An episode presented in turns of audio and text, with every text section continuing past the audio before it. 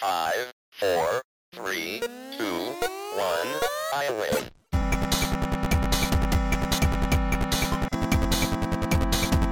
Los Nintendo, Segas, Super Nintendo, PlayStation, whatever.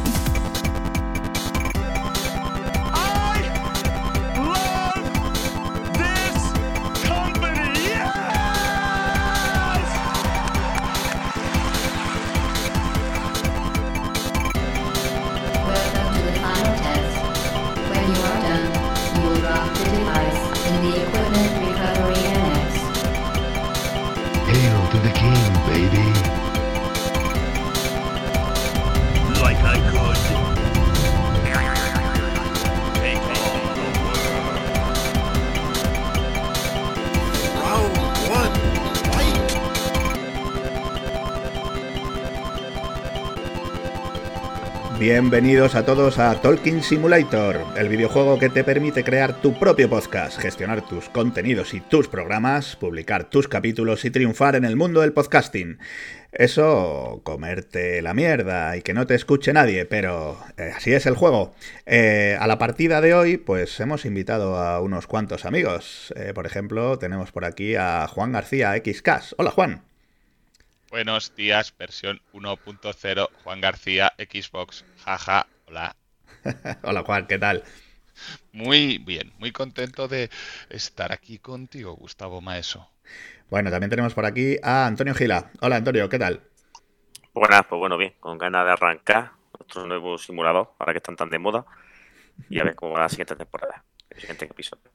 Y de cuarto jugador tenemos a Ángel Almansa. Ángel, ¿qué tal? Hola, buenas, ¿qué pasa? Yo estoy nerviosillo porque es la primera vez, a mí no se me da bien hablar, pero bueno, o sea, se me da mejor escribir. Pero bueno, vamos a intentarlo. Pues has elegido el videojuego adecuado. bueno, pero siempre, siempre hay una, una primera vez. Bueno, Una pues, primera vez, sí. pues nada, como os comentaba, Talking Simulator es, bueno, pues el juego de moda. O sea, si había simuladores de, de cualquier cosa, de granjas, de, de arreglar ordenadores, de, cualquier cosa, pues también de, de podcasting, ¿por qué no? Entonces Talking Simulator, pues es, un- es el juego de moda, el juego de, la, de toda la familia. Y mm, bueno, ¿cuál es vuestra idea para este podcast que empezamos, que empezamos ahora? Contarme. Pues mi idea es llegar a versión 3.0. Ahora mismo estoy en la versión 2.0 de Juan García y estoy muy satisfecho de estar jugando a Call of Duty como si no hubiera un mañana. Muchas gracias. Muy bien, muy bien. Bueno, mm, yo vamos a hacer una pequeña declaración de intenciones. Mm, Aquí jugando a Talking Simulator, pues em, este es el programa piloto, por decirlo de alguna manera, pero vamos a intentar ser fieles, ser fieles y echar una partida, una partida al menos cada 15 días. Eh, a ver si con eso somos, somos capaces. Nos vamos a, comprometer a que al menos cada dos semanas tengamos una, una partida de Talking Simulator y lo podáis escuchar. Lo podéis escuchar pues en, en, en- todas las plataformas eh, posibles. Ya las iremos, las iremos recordando a lo largo del programa. Pero lo primero de todo vamos a, entrar ya en materia porque mm, hemos elegido mm, en Talking Simulator crear un podcast eh, de videojuegos. Lo podríamos haber hecho de cocina, de- de- sobre ornitología, pero hemos decidido hacerlo sobre videojuegos. Y por eso, de lo primero que vamos a hablar es de a, a qué estás jugando. ¿A qué estás jugando, amigo?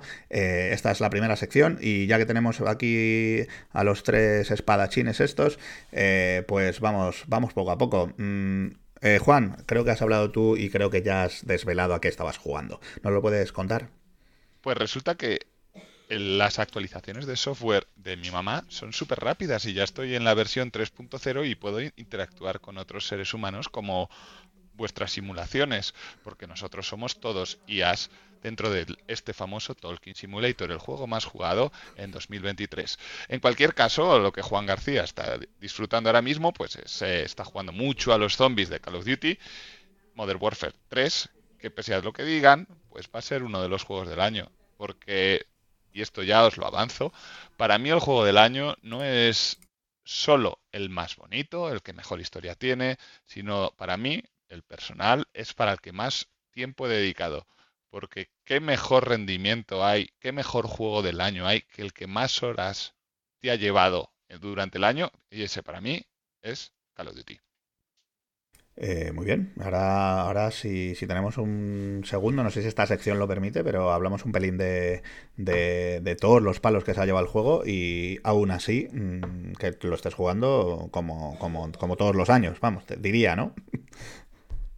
Sí, no, pero es que además es curioso porque hace muy poquito Activision mandó un correo de que es el Call of Duty con más horas jugadas por ju- juego vendido de la historia de Call of Duty, con más eh, eh, partidas multijugador eh, jugadas en la historia de Call of Duty y que ha batido múltiples récords a pesar de todo lo que diga la prensa, de todo lo que digan pues los que se quejan, porque el problema yo creo muchas veces es que los que tienen más voz son los que no están contentos, porque los que están contentos están ocupados.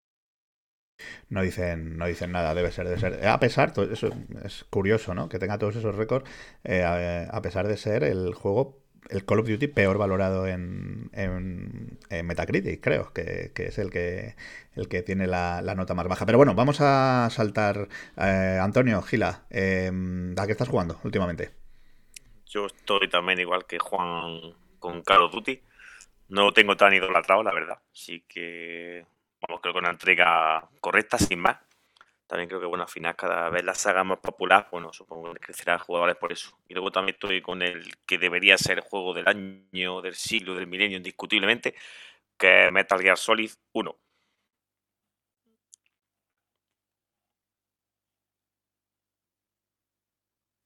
Estamos todos anonadados con esta afirmación y por eso has dejado sin voz a nuestro anfitrión Gustavo Maestro. Sí, no sé, la verdad que lo Sí, estoy. me he vamos, quedado- que tenía bastante miedo a jugarlo, la verdad. porque, Bueno, creo que es un juego de 98 en Japón, 99 en Europa.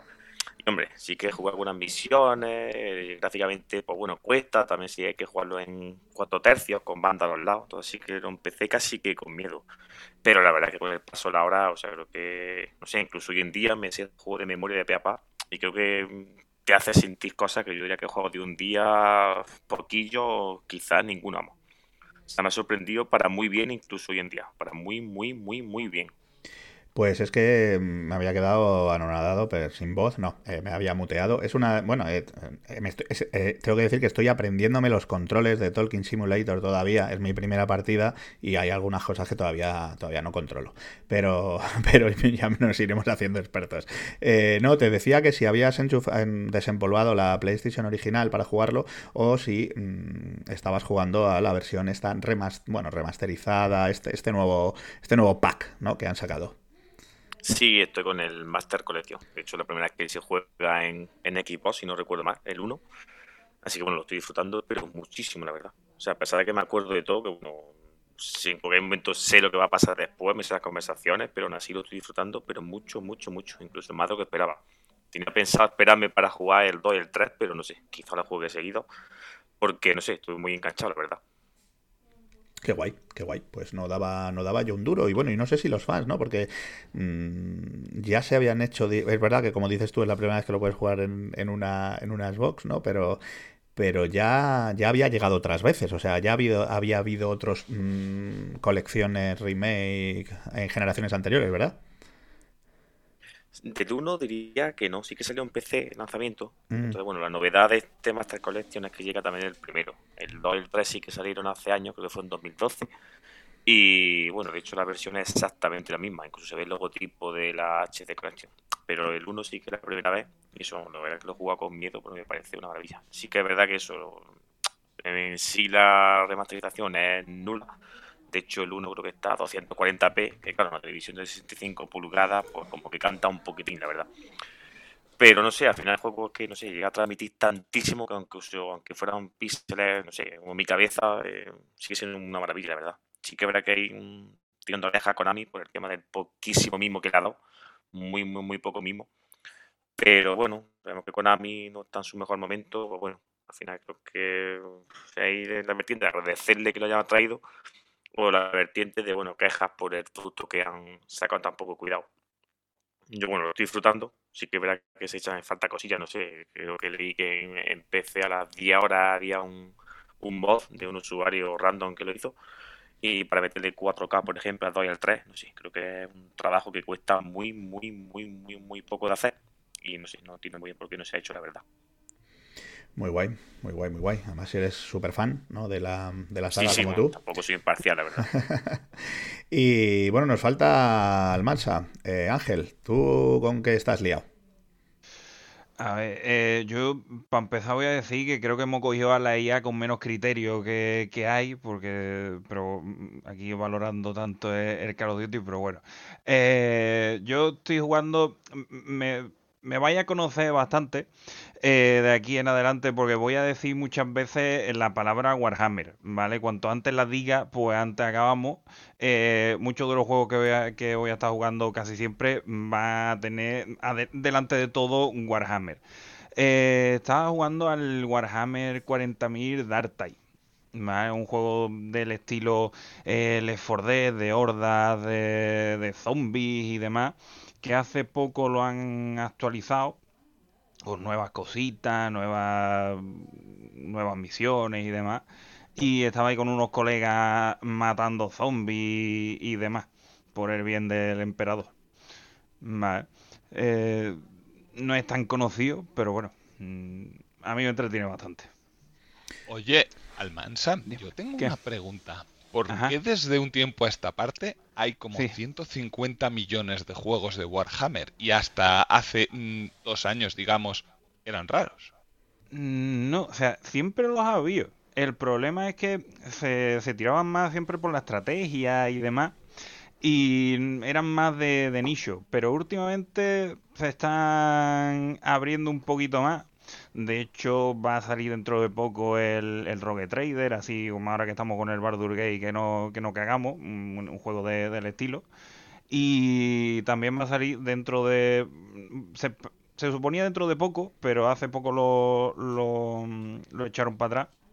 Para, si no recuerdo mal, creo que era la segunda mitad de 2024 por ahí. El Space Marine 2. Eh, el 1 es un juegazo.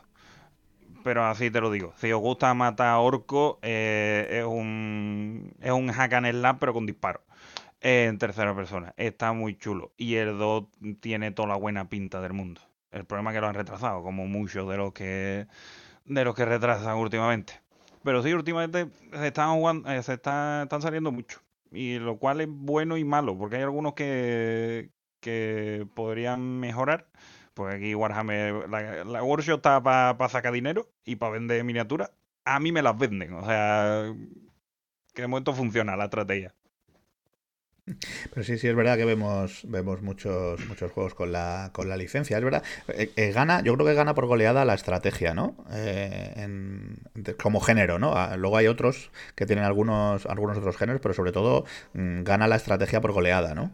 La estrategia es que va con el con el propio con el propio Warhammer. O sea, ya el propio Warhammer es un juego de, de tablero, de, de estrategia, en el que mueves a las miniaturas, eh, disparas, buscas los mejores sitios, pillas, capturas puntos y demás. A alguien lo están matando, por lo que vemos, es de- con el sonido del micro. Pero Sí, sí, eso. era yo, eh, perdón. Lo siento, lo siento. Nada, no te preocupes. Eh, y eso, que es un, un género que está muy presente en, en Warhammer en general. Entonces es normal que lo coja prácticamente todo. Pero vamos, en juegos de acción también hay mucho, porque meterte en la piel de un marine siempre gusta. y, y la verdad es que mola bastante. Pues Warhammer, ahí a tope. Eh, bueno, habéis escuchado cómo, cómo destripaban a alguien, le estamos, estamos escuchando ahora ahí, porque se ha conectado un nuevo jugador, un nuevo jugador a esta partida de Tolkien Simulator. Creo que le tenemos por ahí de fondo, vamos a hacerlo esto en directo, que, que queda, queda genial. Eh, José Luis Rodríguez, le tenemos por ahí de fondo, creo. Sí, la verdad es que me ha gustado un montón la presentación. José Luis, ¿eh? José Antonio, perdón. Hoy José Luis, madre mía. Madre mía, José Luis. José Antonio, José Antonio Rodríguez. Ea, pues muy buenas. Y lamento incorporarme un poquito más tarde, pero los señores de la Renfe me han, me han provocado un pequeño delay.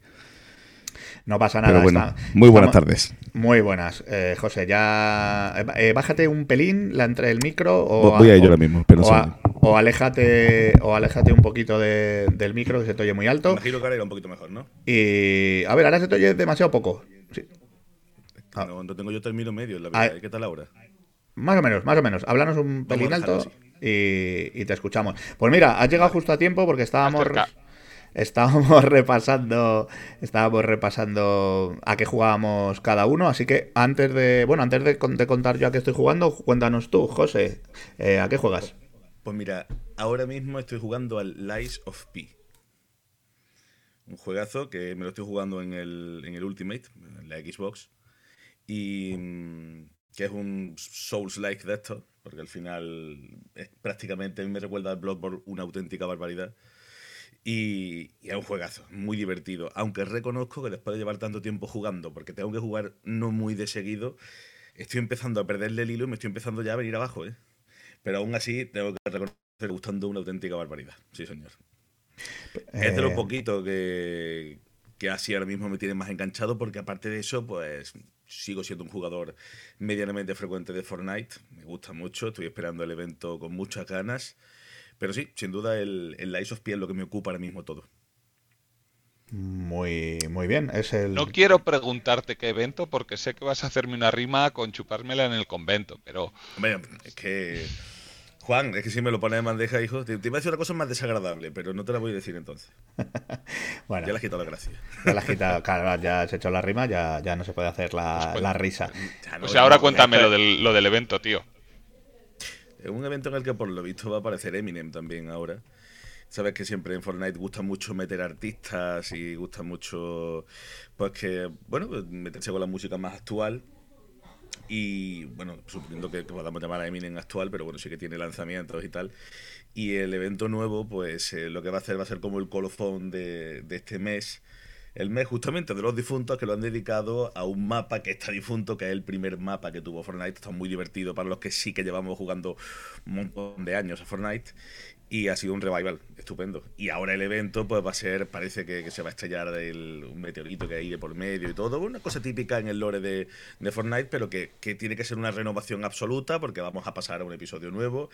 Y de esa forma el mapa, este que hemos jugado ahora, el antiguo, es como un paso intermedio entre, los, entre el mapa último que había y el que ya será una inauguración completa, esperamos, para el siguiente. Y te avanzaré, José, que además de Eminem, parece ser que también van a hacer aparición Avenged Sevenfold.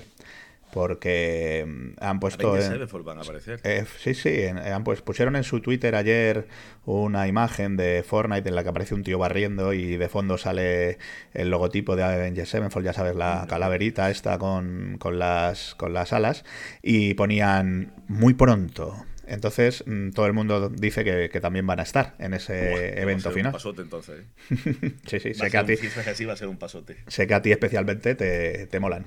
Eh, bueno, y para acabar mm, el a qué estás jugando, amigo, eh, voy a decir a qué estoy jugando yo, porque aquí vosotros mucho hablar, mucho hablar y, y- y nada, pues yo estoy jugando a American Arcadia, que no sé si os suena, pero es eh, el juego de- del estudio madrileño Out of the Blue, que bueno, fueron los que sacaron hace tres años mm, Call of the Sea, no sé si lo, si lo jugasteis, una aventura gráfica muy chula, que, que internacionalmente mm, funcionó, funcionó bastante bien.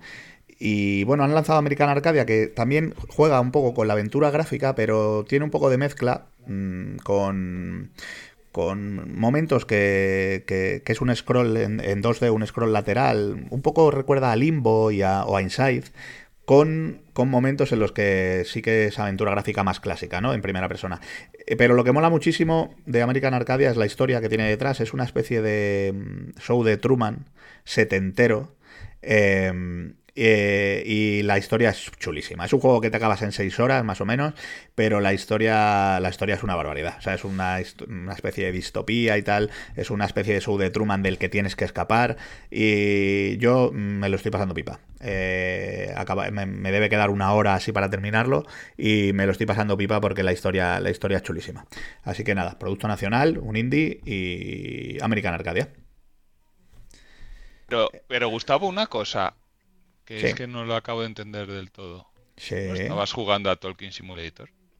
Sí, claro, ahora mismo sí. pero minutos antes de ponerme a jugar a Talking Simulator, eh, he estado echándome una partida de American Arcadia, ¿vale? Dejémoslo, dejémoslo así. Se puede tocar más de un palo a, a la vez. Lo que pasa es que Claro. la IA todavía tiene que coger el gustillo. Efectivamente. Y, además el Talking Simulator no, no sé si me gusta, es mi primera partida. Eh, ya veremos, ya veremos. Pero bueno, mm, después de jugar, de jugar, de jugar la fase de ¿a qué estás jugando? Vamos a pasar a la siguiente mm, sección, que esta nos la va a explicar Juan, porque se llama Rabiosa Actualidad. Pero explícanos cómo va esto, porque esto, bueno, tiene una mecánica, tiene una mecánica y es compleja. Explícanosla. Sí, cada como cada maestrillo tiene su librillo que dicen los abuelos, aquí en Rabiosa Actualidad venimos a contar cosas que no son necesariamente de rabiosa actualidad. ¿Qué significa esto? Que cada uno de los contertulios de Tolkien Simulator nos traerá un tema que quiere contarnos o que quiere explicarnos en más profundidad. Sin embargo, nosotros interactuaremos con ellos eligiendo el- lo que nos interesa y lo que no, puntuando cada contertulio con 0, 1 o 2 en función del, la- del interés que nos genere. Ese tiempo, esa, esa, esa puntuación que obtengamos determinará el tiempo que tiene cada uno para contarnos su milonga. Ya está. Así de fácil, así de sencillo. Esta es una mecánica de voto como otra cualquiera. Eh, un, un eh, las buenas mecánicas no hay que no hay que desecharlas. Exacto. Y yo, y yo estaré cronometrando a cada uno para que suene un buen bocinazo cuando os vayáis a pasar de tiempo. Así que sin más, quiero que uno por uno empecemos por ti, eh, Angelito. ¿Qué- ¿De qué quieres, qué quieres contarnos? ¿Qué ha pasado estos últimos días en el mundo del videojuego? Eh, yo mm, no voy a, irme mucho por las ramas, pero eh, hace nada ha salido como un tráiler o un avance de la nueva serie de eh, Fallout. No tiene, o sea, tiene que ver con los videojuegos, porque de Fallout, mm, es una serie, por lo tanto no es un videojuego, pero oye, está dentro del mundillo. Y yo he visto imágenes y las armaduras me flipan. O sea, mm, esa serie va a ser buena, nada más que por el ambiente. Yo te, esta vez te, esta vez te he perdonado, te perdonamos todos, porque solo tenías que darnos el título. Ya has, Vale. ya has contado la historia, no nos has dado tiempo a votarte. Tienes una tarjeta amarilla. Vale. Es verdad, es verdad. Eh, hay que, hay- entonces es un rollo. Claro, es que, a ver, estamos aprendiendo a jugar esta, esta fase. Mi primera Em, partida. La primera partida. Eh, hay que dar un titular y luego votamos, ¿no? Vale, vale. Efectivamente. Eh, Almansa ya no, no, ya está, ¿no? Ya lo, ha- lo ha contado todo, básicamente. Sí. Yo ya, como si me hubiera dado un 1. O sea, ya está, no, no hay más. Tampoco. vale, vale. Más ¿Quieres- fácil. Venga, ¿quién es el siguiente? Que Tú, levante la Gustavo. ¿cuál es tu titular? Vale, mi titular. Mi titular es mm, Fortnite y su conexión con los Vengadores Endgame. Vale, Ahí- ahí lo le doy un 1. Para mí es un 1. Me Joder, interesa macho. moderadamente. A ver, Yo le doy, yo le doy un 1 también. O sea, creo que ya hemos visto muchos Yo Vengadores en Fortnite. ¿eh? Yo- José, tú eres mi esperanza. No, por supuesto, por supuesto, yo le doy, yo le doy la máxima, ¿eh? ¿La máxima es un Dos. 3? ¿Un 2? Un tres. Ah, un 2. Tienes un total de 5, lo que te reportan 30 segundos de tiempo que empiezan ya, Gustavo. Joder, pues eso es muy poco. Pero vale, em, hay una teoría loquísima. No sé si os acordáis de los Vengadores Endgame, en la que sale Thor, eh, eh, que se supone que están en el año 2023 y están jugando a Fortnite. Y entonces mm, la gente decía que era mm, que estaba mal, que era un agujero en el guion, que en 2023 no podían estar jugando a Fortnite al, al, al mapa original. Porque claro, en 2023 ya no existe el mapa original. Pero ¿qué ha pasado? Que Fortnite ha lanzado Fortnite OG, como ha contado José, con el mapa original y entonces han cerrado el círculo. Eh, ¿Y qué ha pasado? ¿Que Fortnite ha querido echarle un capote a Marvel para que no fuera un error de guion garrafal? Tiempo. Me, Eh, me ha interesado. Lo has hecho muy bien, Gustavo Maeso. Ah, pero que a que te ha interesado más ahora que ha terminado y has dicho, mierda, ¿por qué no le he dado más segundos? Sí, te debería haber dado un 2. Eso, eso es un fallo en el titular. Ahí faltaba enganche, faltaba enganche. No has hecho suficiente clickbait. No Es estás a, a- Eh, a tope con, la, con el periodismo de videojuegos actual. Es verdad, es verdad. Pero bueno, no puedo seguir hablando del tema, así que si queréis, meteos en la internet y buscáis más información. No sé, eh, ahora tú, ¿no, Juan? ¿O quién? Venga, yo mismo. Venga.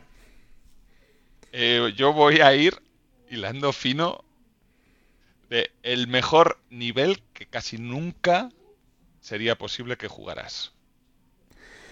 Eh, Eso es muy clickbait. Quiero que me deis puntuaciones, chavales. mm, venga, yo te voy a dar un 2. Un 2, me interesa. Yo por el clickbait le voy a dar Tres, otro, venga. otro 2. Venga, un Y 2. yo un 3, venga. Me parece maravilloso que me, me hayáis dado la máxima puntuación y que Gila me haya dado un poco más de la máxima puntuación, que es de 0 a 0, 1, 2. Ah, vale. Cuéntale un 2, cuéntale un Un 2. dos. Vale. Bueno, pues em, em, se- se ¿Cuánto tiempo este tiene? tiempo me da hasta dos minutos. No sé si voy a necesitar todo, Vale. pero voy para, voy para allá. Y es que os quiero hablar de un nivel que estuvo a punto de quedarse fuera del mejor juego del año. Y ese, y, si no lo habéis jugado ya, habéis tenido tiempo porque va a ser un poco spoiler. Pero hay un nivel específico de Alan Wake 2 que el equipo de desarrollo estuvo a punto de no incluir, no por cuestiones de tiempo, no por cuestiones de que no estuviera acabado, ni por cuestiones de, de diseño, simplemente porque creían que era imposible que eso tuviera sentido en un videojuego. Y es que este nivel es eh, un musical. Y es que Alan Wake 2 tiene un nivel que le- directamente se encarnamos a Alan Wake mientras recorre distintas localizaciones que rememoran eh, el primer juego y parte del segundo en el que vemos en las pantallas a los personajes realizando coreografías propias de un musical. Y de hecho, todos los análisis han sido han, han tenido la misma opinión de diciendo que esto es una de las obras maestras que todos tenéis que jugar. Si no habéis jugado al juego, os recomiendo encarecidamente que busquéis el vídeo en YouTube, porque además tanto la partitura como las coreografías eh, son extraordinarias y es uno de los esos momentos irrepetibles que yo, sinceramente, en 2023 y después de más de tres décadas jugando eh, compulsivamente, no había vivido nunca en un videojuego. Y esto estuvo a punto de quedarse fuera por reticencias a la que sí autoimpuestas, lo cual habla mucho de la sociedad y de las expectativas que generamos como jugadores. Una cosa muy rara que haya llegado, porque lo normal es que todo esto aparezca en la versión del director, en una expansión del DLC, se añada como un extra. Por favor, haceros un favor, jugadlo. Y ya está. Queda sobrado tiempo. 1.56. ¿Qué os ha parecido? ¿Lo sabíais? Por poco salgo llorando, ¿eh? Sí, Sí, ha yo sido- ha sí. sido muy intenso, Juan. Eh, Mucho, mucho. Yo la verdad es que no, no he jugado a la Line Wake 2. Jugué al 1, me, me forcé y me pareció un juegazo. Ya no me acuerdo de nada, porque lo jugué hace años. Y aparte que la historia pues, era la cosa más enrevesada que me echaba a la cara. Hostia, a falta de Eh, escuchar, no me acuerdo de nada porque estaba toda oscura, ¿eh? Ta- También, aparte, estaba todo como oscuro. Eh, pero este Arcema Survival Horror, yo el, eh, el miedo yo no lo soporto. Así que como mucho igual me lo, me lo veré. Pero ha estado interesante, ha estado interesante. El 2 ha merecido la pena. Para mí, ya os, la- ya os avanzo, que aunque luego hablaremos de ello, para mí el, el GOTY de 2023, seguro. Pero bueno, ¿tenéis algún tema que traernos? Eh, yo, solo, Eh, yo solo apuntar, apuntar que estaba, estaba muteado otra vez porque soy, soy medio imbécil. Eh, eh, a mí me flipó el primero, el segundo lo tengo ahí como mm, reservado porque va a ser mi juego de Navidad, pero me, me flipa la parte musical del juego. Mm, me encantó la parte musical del primero. Sabéis, bueno, lo hemos hablado yo creo muchas veces, pero sabéis que el- la banda, la banda de, del juego es... eh, bueno, All es una- Gods of Asgard. All Gods of Asgard es una banda ficticia, aunque en realidad detrás hay una banda de verdad. Eh, eh, y, pero me flipa, me flipa. Y, y estoy deseando ver ese, nivel, porque he visto, he visto algún vídeo, pero no he querido ver mucho, porque también me, bueno, recuerdo el nivel increíble de- de- del concierto de- del, primer juego. Eh, y, y es que, me- o sea, me alucina, me alucina la parte, la parte musical. Y deciros que, no sé si lo sabéis, eh, Old God, Old- joder, lo diré, All God of Asgard eh, sacan disco ahora. Eh, van a sacar un disco recopilatorio de sus grandes éxitos, que son, bueno, las, las, las canciones que metieron en el primero, la canción que salía en Control, que en Control tenían un tema también, porque no eh, pertenece al mismo universo de Remedy, y las canciones de este segundo, este segundo juego. Y va a salir un vinilo muy bonito y tal. Yo eh, lo voy a reservar, ya os lo digo. Y solo quedaría Antonio y José Antonio. Bueno, perdón, José Luis. José Eh, Luis. Luego voy a llamar a mis padres que me cambien el padrón o algo. que si- no sé si, te- si tenéis algún tema del que nos gustaría hablarnos. No, yo que estoy escribiendo mi libro propio. Entonces no. Vale, yo sí. Bueno, primero estoy muy de acuerdo con lo de Alan Wake 2. A mí el nivel ese, no sé, vamos, lo jugué por suerte sin saber absolutamente nada del juego y no sé, me quedé como, como en shock de qué es lo que he jugado y qué maravilla estoy jugando ahora mismo. O sea, me pareció lo que hicimos. Quizás de lo mejor que he jugado en, en muchos, muchos, muchos, pero muchos años. Ese nivel, no sé, me parece un acierto total. También leí que casi se queda fuera, así que bueno, gracias por no haberlo dejado fuera, porque me parece sublime. Y yo el titular quizá es, bueno, que uno de los grandes candidatos a GOTY se anima a llegar en edición física. Eh, me interesa un cero. Ah, Venga, yo le doy un 1. A mí Yo no le, sé. yo le voy a dar también un 1 porque ya, ya sé de lo que va a hablar. Tampoco. Vamos a dejar que se explaye un poquito. Tiene. eh, ¿Y él, él- tú a ti mismo qué nota te pones, Antonio? No, eso no vale. Sí, claro, esto es no, una- so- vale. está sobre 10, está calculado A sobre ver, 10. pongo un, un 2 por ser humilde. Pues tienes un 4 que son 15 segundos para contárnoslo. Me sobra, ya sabes tú cómo soy yo. Así que. Adelante. bueno, oh, no empieces con tu acento de Jaén. Vamos, tengamos la fiesta en paz. Adelante. Empieza ya. Nada, vale, rápidamente. Que Baldur Gate 3 por fin anunció edición física. Creo que por una parte bien, porque mucha gente se animará a comprarlo. Y la parte mía polémica es el precio, que son 80 euros más 20 de gasto de envío. Y ahí sí que me ha dolido bastante. Muy Yo, ha asustado hasta el gato. Oye, ¿y si Val- los correos vale a la bocina. quitan o no? Eh, Debo decir que me pare- no tenía ni idea del precio de esta, del Baldur's Gate 3 y me parece, bueno, es lo que cuestan los juegos últimamente, pero me sigue pareciendo una burrada, aunque va a ser una edición un poco más guay de lo normal, ¿no, Antonio? Y lleva alguna cosilla. A mí lo que me chirría mucho al tema de gasto de envío 20. O sea, me parece bastante pasado. Para- y no se va a vender en tiendas. O sea, Para, en redon- tiendas. para redondear, para redondear a 100, tío. Sí, sí. No sé, me parece un poquillo, poquillo guarrada, la verdad. Hombre, los gastos de los gastos de envío la verdad es que se suben bastante, pero trae un montón de cositas interesantes.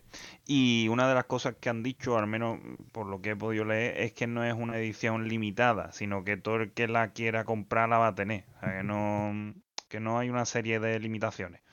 Entonces, eso quiera que no también está, está bien. O sea, que el que A quiera se puede gastar 100 esperanza. pavos, ¿no? Bueno.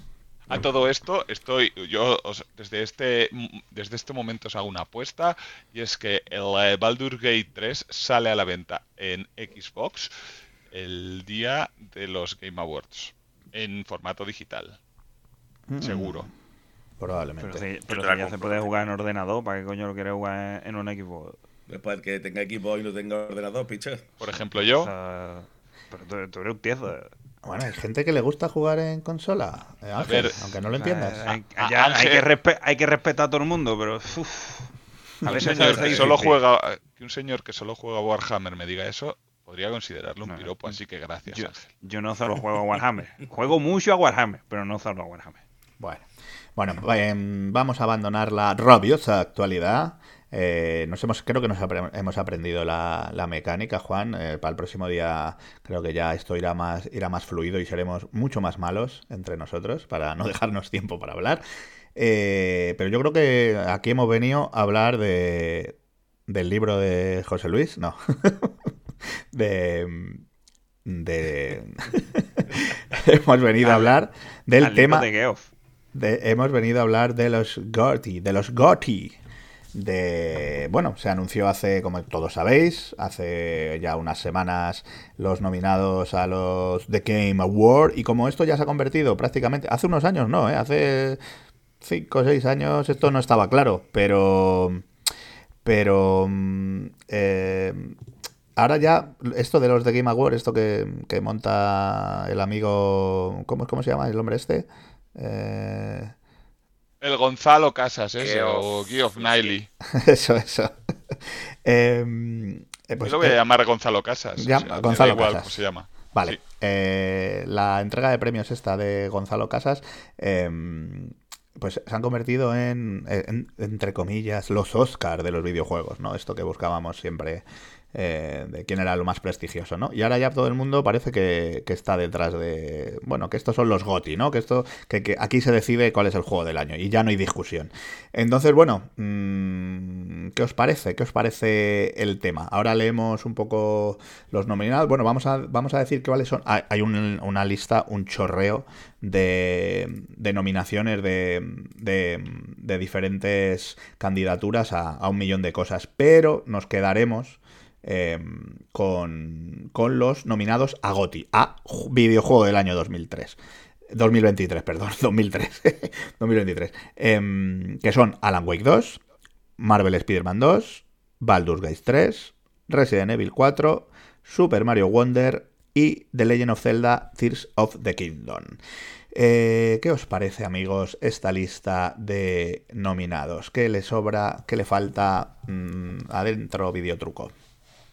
No, yo te diré que con los nombres que has dicho, si cualquiera lo escucha sin ver la pantalla, sin saber nada, perfectamente podrían ser los GOTY 2003, o sea, incluso un poquito más para atrás. Es verdad. Em, sí, ¿qué pensáis? A ver. Yo A mí me parece una cosa. Perdón. Adelante, don, don José Luis. Hombre, muchas gracias, Juan Manuel.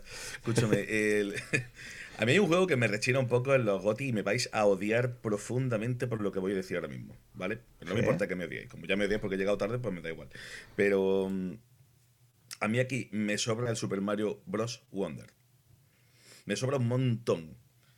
He, he probado a jugar.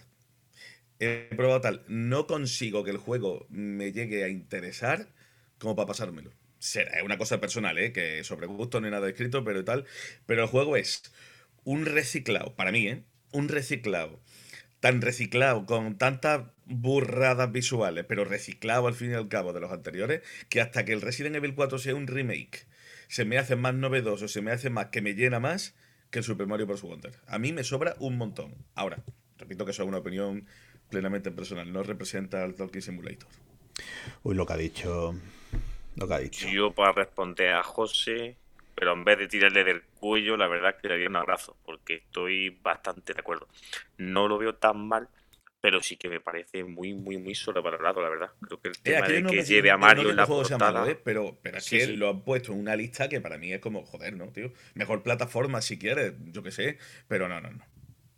Sí, a mí también estoy de acuerdo. O sea, me parece que el hecho de llevar a Mario en la portada ha hecho mucho para que esté ahí, la verdad. Creo que es casi concurso de popularidad, que al final lo que es lo GOTY.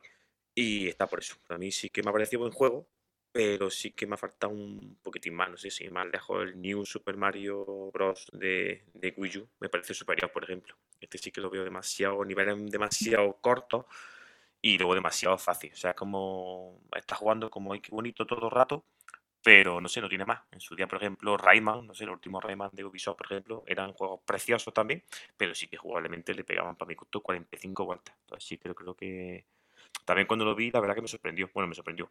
No me sorprendió por el hecho de ser Super Mario, o sea que sabíamos que iba a estar, igual que Spider-Man, sí, normalmente siempre este tipo de juegos estar nominados.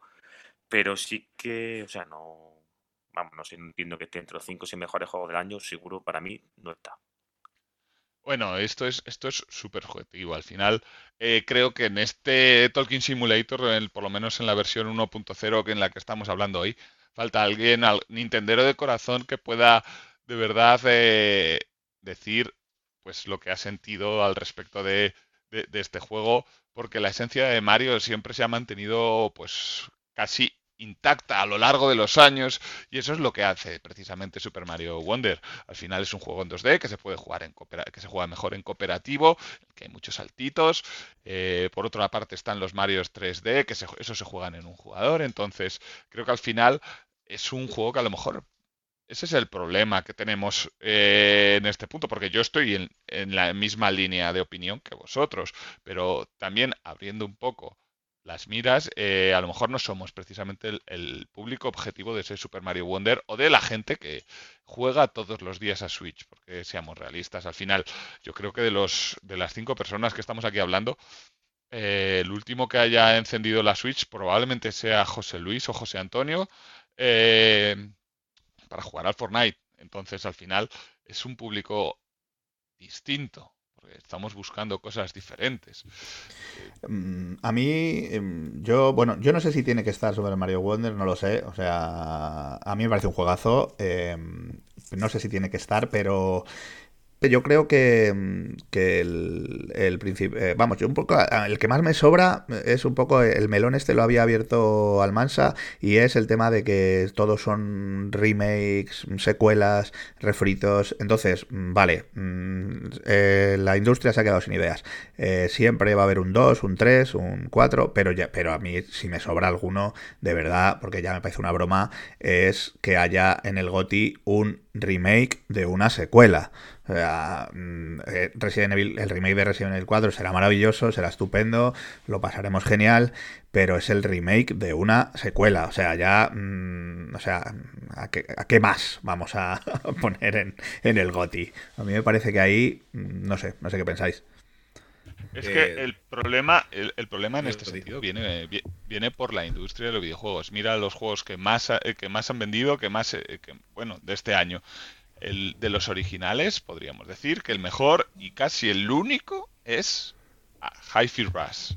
Que salió a además hace, vamos, prácticamente un año y ya casi nadie se acuerda de ellos. Porque todos los demás, Baldur's Gate 3, Remnant 2, Pikmin 4, Final Fantasy 56 millones, Street Fighter 6, Diablo 4, el Zelda, el, el Jedi Survivor, el Hogwarts Legacy, todos son continuación de algo o o una licencia de o no hay hay originalidad, pero el remake del Resident Evil 4 es el remake de un juego que, aunque sea una secuela del Resident Evil, fue el primer Resident Evil que era distinto de narices. Bueno, por lo menos para el gran público, porque de- del que había del barco, aquel, el, no me acuerdo cómo se llamaba ahora mismo. Este que era de un barco que, mm, que salió en PlayStation 2, que era para la G-Con y tal, al final al cabo era un juego muy cortito. Ya cambió un poco la mecánica, pero el Resident Evil 4 se saltaba del, Resident Evil normal, que había sido el último, que había sido el código Verónica, a una cosa distinta. Y era un juego de acción y de terror nada. Entonces yo por eso lo veo un remake, que al fin y al cabo tiene razón. Sigue siendo un remake, ¿eh? Coste. Pero es el remake de una secuela que, que a mucha gente no le pareció un Resident Evil. Por eso lo veo un gradito por debajo de eso. No sé, pero bueno, mm, para que os, ha- os hagáis una idea, a ver, esto no es una cosa que, que haya pasado solo este año. Eh, otros años más o menos lo mismo. Lo que pasa es que el año pasado por lo menos hubo, algunas sorpresas. No sé si os acordáis, el año pasado os, os- os leo los, los, los nominados a GOTY de 2022. Eh, of War Ragnarok, Horizon Forbidden West, A, Pla- A Plague Tale Requiem, Xenoblade Chronicle 3 y afortunadamente se colaba Elden Ring y Stray, que bueno, podemos discutir si Stray merecía o no estar entre los entre el del año, eh, pero bueno, el- por lo menos se lo llevó Elden Ring, que mm, aunque fuera From Software, aunque fuera un poco mm, la, el género al que nos tienen acostumbrados, Elden Ring era un soplo de aire fresco, ¿no? Era algo nuevo. No sé qué pensáis. Yo no que le considero, o sea, es Dark Souls en mundo abierto. No es que hayan hecho algo nuevo, es Yo si lo hubieran lo llamado Dark eh. Souls 5, pues oye, habría sido Dark Souls 5. Pues a lo mejor no se había llevado el GOTY, de si se llamaba Dark Souls 5. Eh, a lo mejor era todo marketing. Yo Puede ser. en ese, Pues, pues, pues un marketing bien hecho. Sí, la verdad que sí. Yo, en ese sentido, creo que ese año pasa un poco este año igual.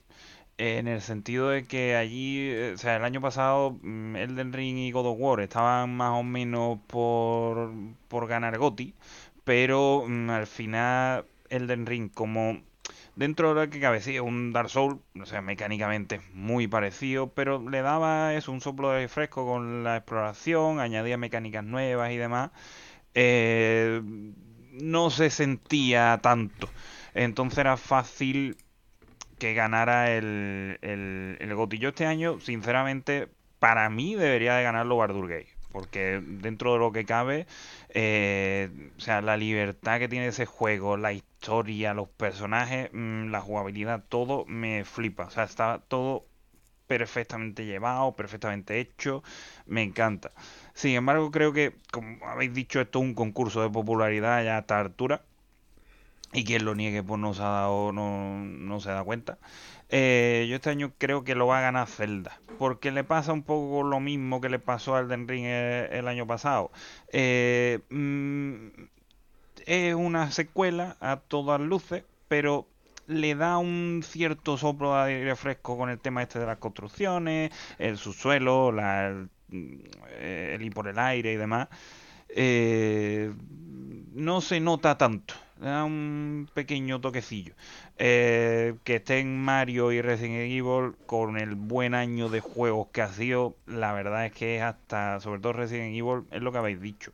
Es un, un remake. Muy buen juego en su época, muy buen juego como remake, como remake pero mm, ha salido de tiempo. O sea, no. mm, hay que intentar acreditar o, o galardonar lo- a los juegos que salen este año. En ese sentido. Pues yo no estoy de acuerdo con vosotros. A mí me parece una, un juego que se, merece, por lo que han hecho los programadores, independientemente de que, o sea, apartamos, pensemos en lo que han hecho estas personas con Resident Evil 4 Remake. Han rehecho todos los sistemas de juego, han añadido, cambiado y modificado eh, la jugabilidad desde cero. Porque recordemos, por ejemplo, lo más simple, en Resident Evil 4 no te puedes mover mientras apuntas. En Resident Evil Remake lo han modernizado. Evi- evidentemente han seguido las bases, y es aquí sí que lo acepto, han seguido las bases de Resident Evil, del remake de Resident Evil 2. Pero más allá de eso, eh, los gráficos hay dos juegos que los puedan haber igualado o superado. La jugabilidad está extremadamente pulida. De los pocos juegos que no han necesitado ningún tipo de parche ni modificación posterior al lanzamiento, sino que han añadido cosas de forma completamente gratuita. El sonido eh, se ha regrabado, se ha rehecho la banda sonora, se ha aprovechado, por tanto, eh, un guion, unas situaciones, pero se ha dado la vuelta absolutamente todo para que en 2023 este juego siga siendo extraordinario para una generación de jugadores que no lo jugó cuando salió hace más de 20 años. Entonces, eh, los méritos no se pueden, no se pueden negar y cuando se hace el trabajo bien, eh, se tiene que reconocer y para mí este juego tiene que estar aquí. Igual que no lo tiene que estar Diablo 4, por ejemplo, que también es un juego que sigue unas bases establecidas y se limita a hacer un poquito más y ya está.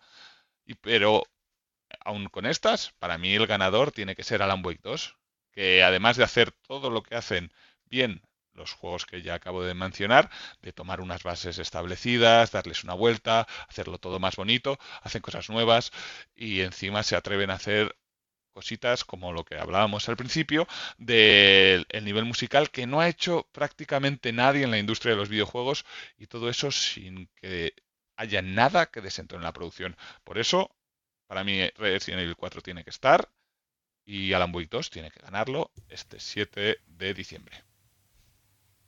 Yo Qué que veo Juan, que hay seis candidatos, pero yo creo que realmente está entre dos. O sea, yo dudo que Mario gane el, el GOTY, lo veo casi imposible. Resident Evil 4 creo que tampoco. Sí creo que merece estar aquí, es un juegazo.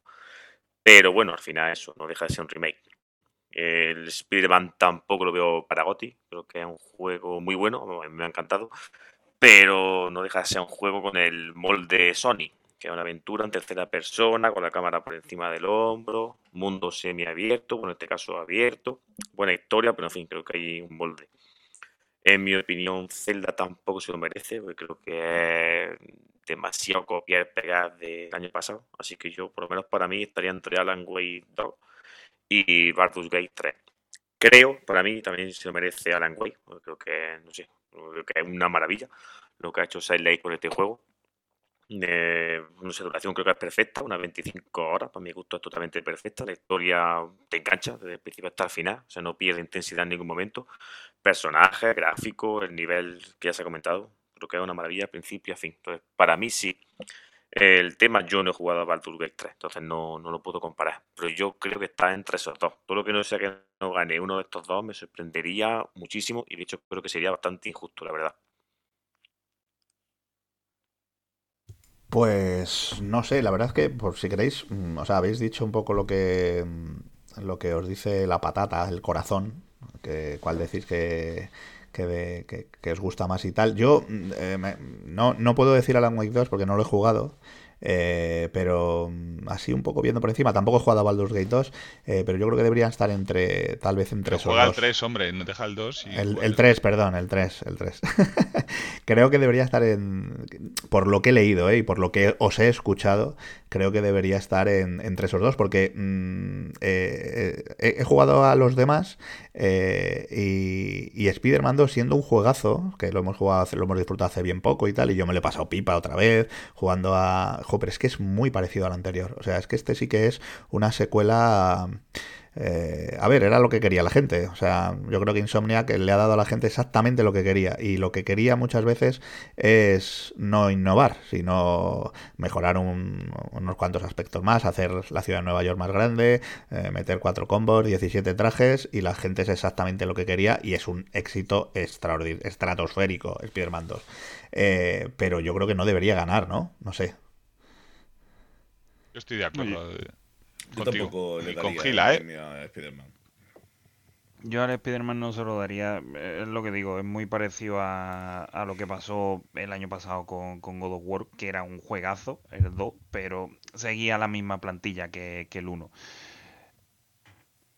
Oye, no nos estaremos volviendo muy, muy, muy recalcitrantes con lo de que, que, que tiene que ser totalmente nuevo todo. Oye, si un juego es bueno, No, no, o sea, el God of War. No, no, no, no. Mm, mm, Yo, a ver, si eh, estamos aquí un poco diciendo, joder, todos son secuelas, todos son remakes y tal, y luego jugamos a todo, ¿eh? Y no lo Claro, pasamos, y no lo pasamos teta.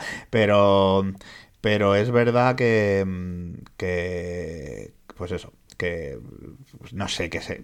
A ver, yo no digo que todos los juegos nominados a GOTY del año sean completamente originales, de ah, una, una mecánica nueva, un personaje nuevo, una historia nueva, un estudio nuevo.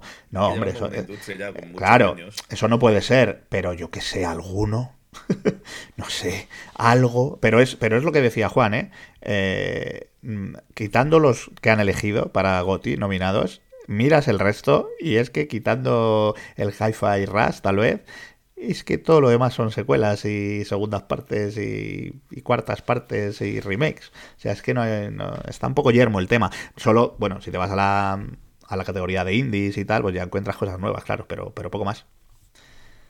Pero a mí me resulta curioso, no sé, creo que se ha hablado muchas veces como que mucha gente hablando que este iba a ser el mejor año de los videojuegos de historia, se comparaba con el glorioso 1998, va a ser mejor, y luego en verdad lo que estamos hablando, o sea, ves listas de nominados y no hay ni un juego original, o sea, ni uno, no sé. Hombre, O eh, sea, creo que está bien, o sea, creo que ha sido un año grandioso, pero bueno, creo que yo, por lo menos para mí, no va a estar tampoco entre los mejores de la historia, creo. eh, es, es indudable que en este juego han salido, este año han salido, por si solo mirando con la media de Metacritic, eh, el Metacritic, eh, por mucho que se le critiquen como agregador de puntuaciones, me parece un indicador fantástico. eh, la puntuación media de los juegos este año es más alta que en los últimos, sin ir, no he comprobado más allá, pero que en los últimos cinco años. Esto quiere decir que como mínimo los juegos han gustado más. No sé si son, eso significa que sean mejores o peores, pero los juegos en general han gustado más a la mayoría de la gente. Y sí, es, evidentemente llevamos muchos años sumidos en una crisis creativa para que este año, pues entre los más destacados, los que haya juegos originales, se pueda decir que el juego de Avatar y Hogwarts Legacy es- están entre los juegos originales, pero a la vez son una licencia mm, bastante asentadas, porque si no contamos licencias, podemos decir que está el Hi-Fi Rush, el Sea of Stars, que es un indie que me parece que debería ganarlo todo, porque es un RPG de pixel art súper chulo. Eh, Wulong Fallen Dynasty, que también es completamente original. Starfield, que ha salido pocho, pero es original. Y creo que eso debería también eh, pues puntuarse. Lies of P también es original. Humanity eh, también ha salido este año, sin ir más lejos. Entonces al final sí que hay una serie de juegos que son, el- que son originales, pero no son los... Por ejemplo, otro que estaba destinado a estar en los GOTY es el, el de vampiros, este de, de- de los chicos de... Redfall. ay, de Redfall. Y al Sí. final ha salido super rana. Pero Sí. hay otro juego, por ejemplo, Exoprimal, que salió de Capcom hace en septiembre, que también está súper chulo, completamente original. Un indie, otro, el los indies, uno que se llama eh, está Dave, Dave the Diver, que está en PC y Switch, es un absoluto juegazo. Bueno. Y también es original. Y Ah. también está el Cocoon. Al final los hay. A ver los haylos. Sí, pero es verdad, eh, sí, sí, sí, yo estoy completamente de acuerdo, pero, pero al final sí se cuelan en estas categorías, ¿no? De indies y tal, pero bueno, sí, eh, a ver, hay, hay juegos, lo que pasa es que al final, bueno, la popularidad, ¿no? Como decimos, ¿no? Que esto es un concurso de popularidad, igual se la llevan por las franquicias. A ver, pasa lo mismo en el cine, no nos engañemos. Eh, pero, pero bueno, ha habido, ha habido juegazos, ¿eh? Ha habido juegazos este año. No sé si es el mejor año de, de la historia de los videojuegos, como, como aventuraban, pero, pero ha habido, ha habido juegazos. Había también una, una, una polémica con ese juego que has, que has dicho del, eh, de los indies, que era el, el Dave the Diver. eh, Sí. que porque creo que detrás tiene, o sea, no me, no me voy a acordar ahora de la, de la, de la editora Exxon, eh, pero es, Exxon. Es una editora que tiene, mm, bueno, que había facturado este año mm, mil y pico millones de euros o algo así, y entonces, claro, la gente, mm, había una pequeña polémica con el tema de que, que- de que se le tratara como un videojuego independiente, ¿no? A alguien que, un juego que tiene detrás una, una editora de, con esa, con esa facturación, ¿no? Pero bueno, ahí entramos en otra, en otra discusión. Sí, no, el, el con Date Diver es exactamente ese el problema. Al final, este Date Diver está hecho por una persona, todo, Sí. y, pero claro, eh, de, como se ha financiado por Nexon y los presupuestos de los videojuegos no se suelen hacer públicos, está siempre ese eh, problema. Porque, por ejemplo, en el mundo del cine, si una película cuesta menos de 7 millones de dólares, es cuando se considera independiente. Claro. Si cuesta más de 7 millones de dólares, entonces es una gran película. Esa diferenciación no existe en el videojuego y tenemos que tirar por cosas como... "Hmm, lo artístico es la visión de una persona y estas historias que son mucho más subjetivas. Sí, es verdad, es verdad. Y bueno, yo creo que, bueno, en el caso de si, si solo lo ha hecho una persona, ¿no? Eh, hombre, eh, la verdad es que por, por mucho respaldo que tenga detrás, si lo ha hecho solo una persona, yo sí que lo consideraría eh, rollo indie, ¿no? Porque al final, Hombre. joder, Si lo ha hecho una persona, eh, al final el dinero de, de la financiación ha ido a un bolsillo. O sea, mucho lo han tenido que pagar para que no sea un indie. O sea, Hombre, y es que también entran en juego otras cosas como la promoción, visibilidad, sí, marketing, etc, etc, que esto al final, no nos engañemos, como decíais antes vosotros, esto es un concurso de, de- de popularidad, pero a todos los niveles. Si este tiene este empujón, si Dave the Diver tiene un empujón que o todos los demás indies que American Arcadia, por ejemplo, no ha tenido porque no es de Nexon, claro, entonces, ¿es eso justo? claro. Bueno, Pues se está, si nos ¿qué se está ponemos a evaluando la- aquí? La si calidad del juego, la justicia en todo no acabamos hoy. Eso está claro. Bueno, vamos a ir terminando y sí que aquí sí que os voy a pedir una simplemente la quiniela, o sea, no lo que os dicte el corazón de quién se lo debería llevar, eh, pero sí eh, la quiniela. ¿Quién creéis? Que, que- ¿Cuál creéis que va a ser el GOTI del año? Eh, ¿Y cuál creéis que se va a llevar más premios? Porque bueno, está el GOTI y luego como hay 250 categorías en las que repiten muchos de ellos, ¿cuál creéis que a lo mejor sin ser el GOTI va a ser el que acumule 17 estatuillas? Yo no, tengo. No, se lo creo que va a ser Baldur's Baldur. Baldur's Gate 3. El Baldur's Gate yo también lo creo. ¿eh? Baldur's Gate creéis que va a ser Simplemente que- creo por. O sea, honest- pequeño, creo que el juego ha sido muy de boca a boca y creo que es como lo que hemos dicho, un concurso de popularidad y creo que para la gala le viene muy bien que gane como el, el pequeño, como el juego pequeño, de un estudio pequeño, semi desconocido. Creo que le viene también a la gala muy, muy, muy bien. Entonces yo creo que creo que va a ser Gate 3 GOTY y creo que se va a llamar premio Alan Wake 2, porque creo que tema dirección, incluso música, no sé si estará nominado, entiendo que sí, o sea, creo que se lo va a llevar. Pero yo creo que el GOTY tengo medio claro que va a ser Baldur's Gate 3 por eso. O sea, creo que tanto al juego le viene muy bien y luego creo que a la gala en sí, al bueno de GEF, le viene muy bien darle el premio a ellos. Como, no sé, mirad qué buenos somos que tenemos en cuenta a los pequeños. No es tan pequeño, ha sido muy popular, pero bueno, al final es un concurso de popularidad y creo que también se la gana, vamos, por calidad de juego, por lo que dice la gente que la ha jugado. No es mi caso, pero creo que creo que debería ganarlo eh, y creo que lo va a ganar. ¿Estáis de acuerdo? Yo, Yo sí. como, Yo yo como he dicho sí. antes, o sea, yo, para mí, debería de ganar el, el GOTY Baldur's Gate. Pero como he dicho antes, creo, bajo mi punto de vista, creo que el concurso de popularidad lo va a ganar Zelda. Al menos. Que después sí es muy posible que Baldur's Gate o Alan Wake se lleven la mayoría de premios, como por ejemplo le ha pasado a Baldur's Gate hace poco en otra gala así un poco más pequeñita, que se ha llevado un chorro de, de premios. Eh, pero lo que es el GOTY, creo que se lo va a llevar Zelda. Pues yo creo que Alan, ¿eh? Ah, Yo veo más a Alan Wake llevándose el premio, aunque luego el Zelda tenga más de una cosita. No tendría tampoco mucho fuste que el, que el Zelda, siendo, como habéis dicho vosotros mismos antes, tan parecido al anterior, vuelva a pegar un campanazo tan fuerte. Básicamente porque ni siquiera me ha parecido un juego tan fuerte como el anterior. Pero mm, habrá que ver lo de la popularidad. No, ya te digo, o sea, yo por, por mí que ganara el, el Baldur's Gate. De hecho, yo he votado y he votado al Baldur's Gate. Pero, claro, o sea, después ya no solo entra mm, lo que nosotros creamos y demás. Esto es al final lo que la gente vote y yo creo que la gente va a estar más por la cosa de- del Zelda. Que ojalá me equivoque y gane Baldur. O sea, Va a ganar, va a ganar Baldur's Gate, yo creo que con un no- 99% de posibilidades. El 1% es Alan Wake. Para mí Zelda, ni Mario, ni Spider-Man, ni Resident Evil tienen ninguna oportunidad. Pero no, o sea, estaba pensando ahora mientras hablabais. ¿Os acordáis que este juego, Baldur's Gate 3, era exclusivo de Google Stadia? sí, sí. ¿Qué puntazo habría sido si Google Stadia, Google lo hubiera aguantado el sistema un añito más? Eso cuan- no, ah, se- Yo habría seguido acumulando pérdidas, pero Os recuerdo que cuando estuvo nominado el, el Zelda anterior, todavía era un juego de Wii U y la Wii U estaba ya capute. También, también. Cierto.